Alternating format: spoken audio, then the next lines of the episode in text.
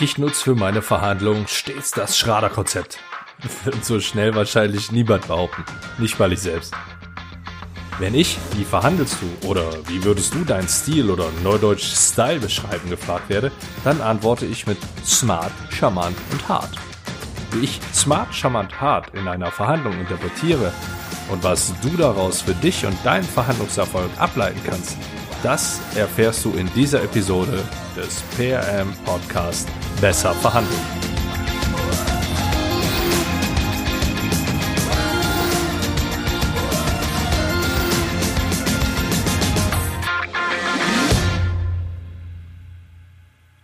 Hi und herzlich willkommen beim PM Podcast Besser verhandeln. Mein Name ist Andreas Schrader und du wirst bald entweder bessere Verhandlungsergebnisse erzielen oder zumindest die typischen Fehler vermeiden, wenn du auch einen der unzähligen Tipps, die meine Interviewpartner und ich hier preisgeben, mit in deine nächste Verhandlung einbaust. Klingt nach leeren Versprechung?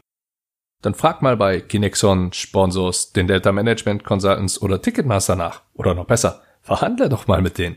Ich bin gespannt, wie du abschneidest. In dieser Episode mache ich mal etwas, womit ich mich tatsächlich etwas schwer tue. Ich spreche ausschließlich über mich selbst. Das ist tatsächlich etwas, was ich lernen musste, beziehungsweise immer noch lerne. Zum ersten Mal wurde mir das deutlich vor Augen geführt, als wir damals beim Teammeeting in München gesessen haben.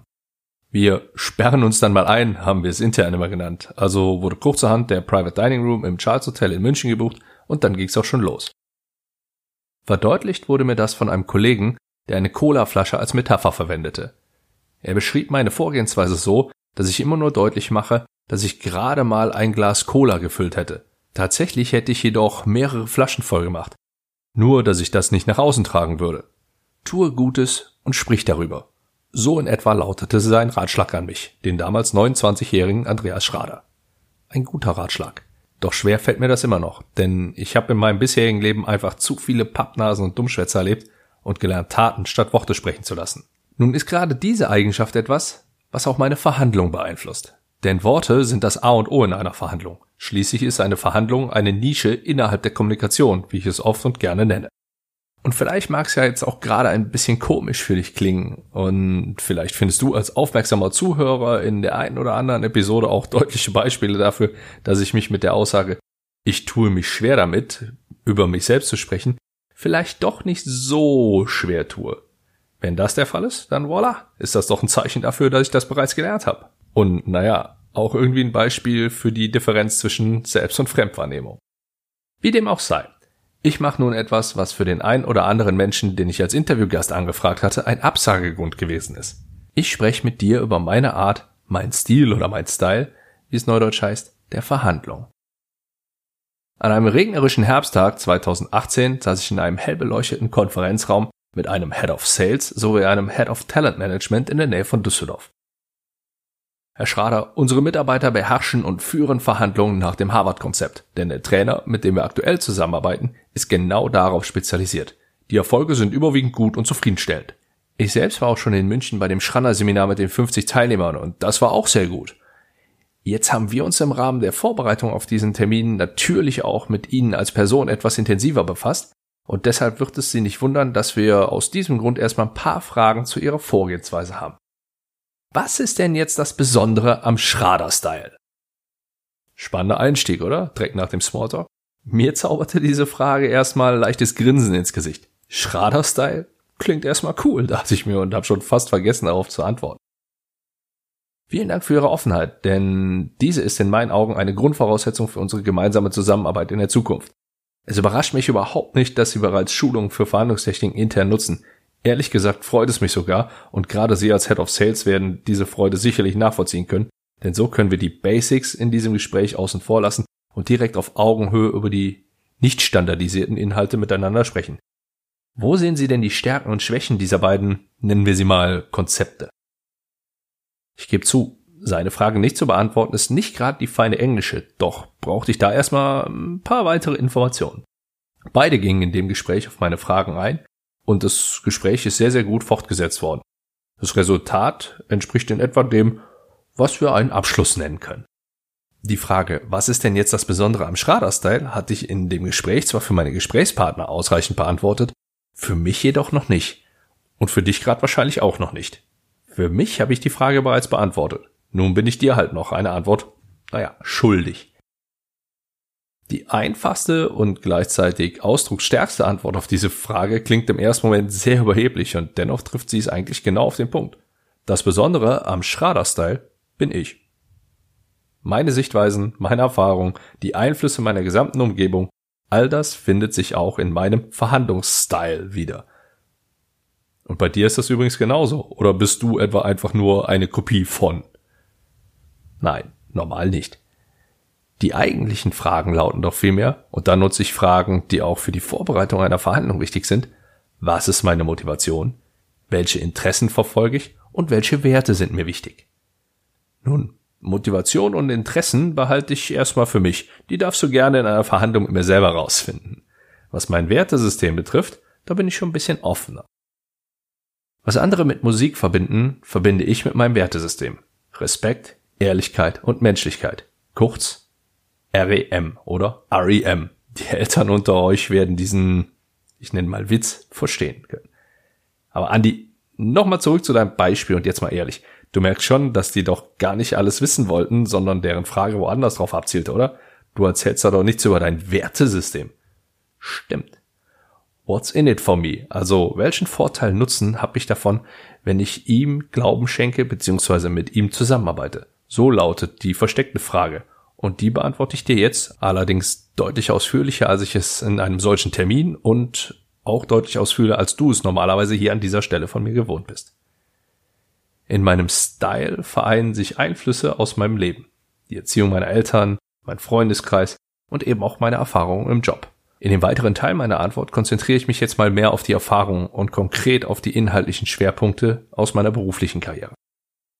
Die beiden für mich relevanten Konzepte, Harvard und Schranner, habe ich ja bereits in den vorherigen Episoden kurz angeschnitten. Mein Verhandlungsstil ist, wie könnte es auch anders sein, nach fast vier intensiven Jahren mit und für ihn, sehr stark geprägt von der Vorgehensweise, die Matthias Schranner lehrt. Diese beinhaltet unter anderem Elemente aus dem Harvard-Konzept, wie zum Beispiel Optionen schaffen und sich auf Interessen, nicht auf Positionen zu beziehen. Das, was ich in meiner Zeit bei Schranner gelernt habe, bezeichne ich gerne als die hohe Kunst der Verhandlungsführung. Diese besteht unter anderem aus einer extrem klaren Struktur, die mit dem Einsatz ausgewählter Taktiken eine sehr straffe Verhandlungsführung ermöglicht. Während dieser Zeit profitierte ich außerdem von der Zusammenarbeit mit Experten wie René Bourbonus, Jens Weidner, Stefan Spieß oder Leo Martin, um nur ein paar wenige zu nennen. Smart, charmant, hart. Um in einer Verhandlung erfolgreich abzuschneiden, ist es hilfreich, smart, also klug vorzugehen.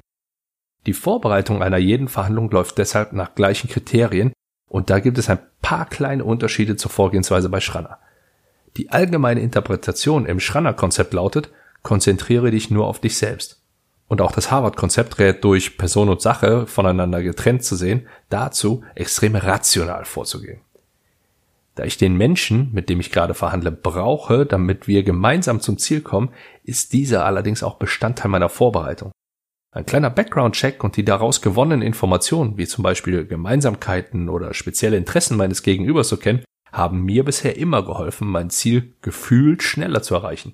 Mir fehlt natürlich der Vergleich, weil ich kann ja nicht zweimal die gleiche Verhandlung mit einem und demselben führen. Das Charmante ist vorrangig ein Überbleibsel aus meiner Zeit in Frankreich, wobei sicherlich auch die Zusammenarbeit mit den vielen verschiedenen anderen Nationalitäten dazu beigetragen hat. Niemand wird von mir unter der Gürtellinie angegriffen und ich respektiere mein Gegenüber auch wenn es schwer fallen mag, was durchaus vorkommt. Diese Vorgehensweise verträgt sich in meinen Augen übrigens überhaupt nicht mit solchen Vorgehensweisen wie Good Cop, Bad Cop Spielchen oder mit emotionalen Ausrastern, weshalb diese als gelehrte Taktiken auch bei mir nicht auftauchen werden. Eins der größten Learnings aus unseren Coachings ist, knallhart und dennoch freundlich zu bleiben. Habe ich vor kurzem als Feedback erhalten. Hart zu verhandeln und gleichzeitig charmant zu bleiben, ist für viele meiner Kunden im ersten Moment ein Widerspruch. Für mich nicht, denn nur weil ich mich gerade auf mein Ziel fokussiere und meinem Gegenüber auch durchaus Grenzen aufzeige, was mit den geeigneten rhetorischen Mitteln überhaupt kein Zwiespalt ist, bleibe ich weiterhin meiner Linie treu. Meine Geschäftspartner und auch meine Verhandlungspartner dürfen ruhig wissen, wo sie bei mir dran sind. Und ich kann auch Druck aufbauen bzw. ausüben, ohne dabei ausfallen zu werden. Kannst ja mal gerne testen, wenn du magst. Wo ich auch immer noch so kleine Unterschiede bei mir feststelle, ist der Einstieg in die Verhandlung. Bei Matthias Vorgehensweise wird der Einstieg mit dem Konflikt gelehrt. Er hat da Kohlriesers Put the Fish on the Table sehr gut bei sich integriert, was insgesamt auch sehr schlüssig ist. Dadurch löst du das größte Problem direkt am Anfang. Mein ganz persönliches Learning aus dieser Vorgehensweise lässt sich am besten mit einem Wort und einer Abwandlung eines Mark Twain Zitats darstellen. Das Wort lautet Konfliktgeilheit und die Abwandlung des Zitats, wenn du einen Hammer in der Hand hast, dann ist jedes Problem ein Nagel für dich. Ich war regelrecht geil drauf, einen Konflikt in einer Verhandlung herbeizuführen, weil ich für mich verinnerlicht hatte, dass ich nur so das Maximum für mich erreichen konnte. Ich war regelrecht geil drauf, einen Konflikt in einer Verhandlung herbeizuführen, weil ich für mich verinnerlicht hatte, dass ich nur so das Maximum für mich erreichen konnte.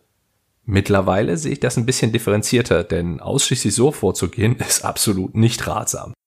Hier wird dann auch wieder deutlich, dass das Schranner-Konzept auf die selbsternannten 5% einer Verhandlung ausgelegt ist. Also die letzten 5%, die, wo es immer schwierig wird. Ein weiterer wichtiger Unterschied zu der Vorgehensweise, wie Matthias sie lehrt und meiner Vorgehensweise, ist der Blick auf das Team in der Verhandlung und somit auch auf den Prozess, der dahinter steckt. Es gibt Unternehmen, bei denen ist eine Teamstruktur gemäß FBI-Modell für Verhandlungen möglich. Also es gibt mindestens drei verschiedene Personen, von denen jeder einzelne seine spezielle Rolle hat. Wenn du in einem Konzern tätig bist, dann ist das für dich und dein Team auch in der Regel sehr gut umsetzbar. Außerdem kann, wenn sich mal jemand nicht für die ihm angedachte Rolle eignet oder für die Verhandlung ein anderer Charakter besser eingesetzt werden sollte, die entsprechende Person in Anführungszeichen einfach ausgetauscht werden. Das kann übrigens auch dich selbst treffen, ist klar, oder?